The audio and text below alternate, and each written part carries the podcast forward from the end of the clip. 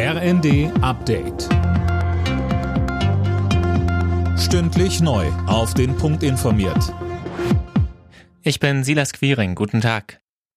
Mit Blick auf die Gasversorgung in Deutschland hat das Bundeskabinett eine Reform des Energiesicherungsgesetzes auf den Weg gebracht. Im Fall, dass Russland den Gashahn zudreht, soll der Staat den Energieversorgern finanziell unter die Arme greifen können. Außerdem soll es den Unternehmen möglich sein, die hohen Preise an die Gaskunden weiterzugeben. Dazu sagte Wirtschaftsminister Habeck. Diese beiden Instrumente sind scharfe Schwerter, besondere Instrumente, die wir jetzt uns geben, die wir aber noch nicht nutzen wollen und die wir nur mit großem Bedacht anwenden würden. Bundestag und Bundesrat müssen noch zustimmen. Auch beim Ausbau der erneuerbaren Energien will die Regierung mehr Tempo machen.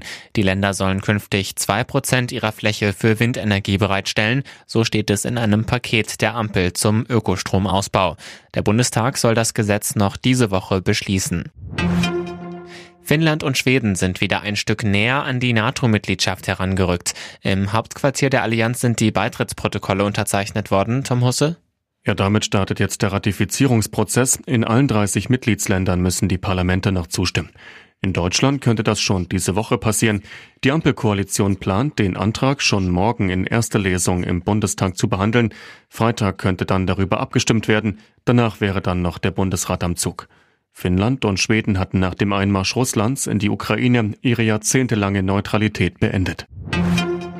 Tatjana Maria steht im Halbfinale von Wimbledon. In der Runde der letzten acht gewann sie am Nachmittag das deutsche Duell gegen Jule Niemeyer.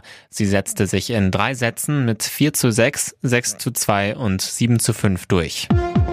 Alle Nachrichten auf rnd.de